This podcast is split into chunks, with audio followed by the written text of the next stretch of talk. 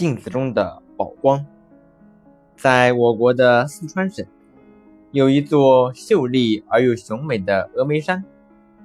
峨眉山上的金顶峰，有一个引人入胜的奇景，叫做峨眉宝光。午后，当太阳达到一定的角度时，从舍身崖远眺，有时候会看到对面云层中。出现一个巨大的七彩光环，环的对外圈是红色，从外圈到内圈依次是橙、黄、绿、蓝、靛、紫，排列的次序和天上的彩虹一样。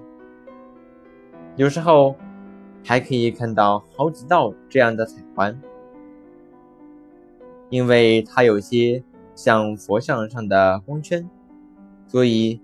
又有人叫它佛光，这是一种世界上稀有的空中奇景，是峨眉山特殊的地理和气候条件造成的。类似的景象在其他地方，例如我国的黄山、德国的布劳干山，有时候也会出现。过去，布劳干山的居民不了解其中的科学原理。十分害怕这奇怪的现象，认为是山中的幽灵显形，因此把这种现象称作“不劳干幽灵”。想看峨眉宝光的人非常多，但是并不是人人都有机会去一趟四川，而且即使是登上峨眉山的顶峰，也不一定每个人都能幸运的遇上宝光。下面，让我们在家里做一个实验，自己动手制造一个类似宝光的奇景来欣赏一番吧。用一团棉花沾上一些爽身粉，然后在一面小镜子上轻轻的、均匀的拍打，镜子的表面就会沾上一层薄薄的爽身粉，使屋子变暗，并把镜子放在地板上。打开手电筒，把它举在你的额头前，让手电的光束向下，正对着镜子。把手电筒举到和头一样高的位置，站在距离镜子大约一米到两米远的地方，向镜子照去。你会在镜子中看到手电筒的像，像的周围。有一条一条美丽的彩环，每一个彩环都是由七种颜色组成的。红光在外面，按着光谱的顺序排列。你能看到四五个这样的彩环，不过是以红黄为主。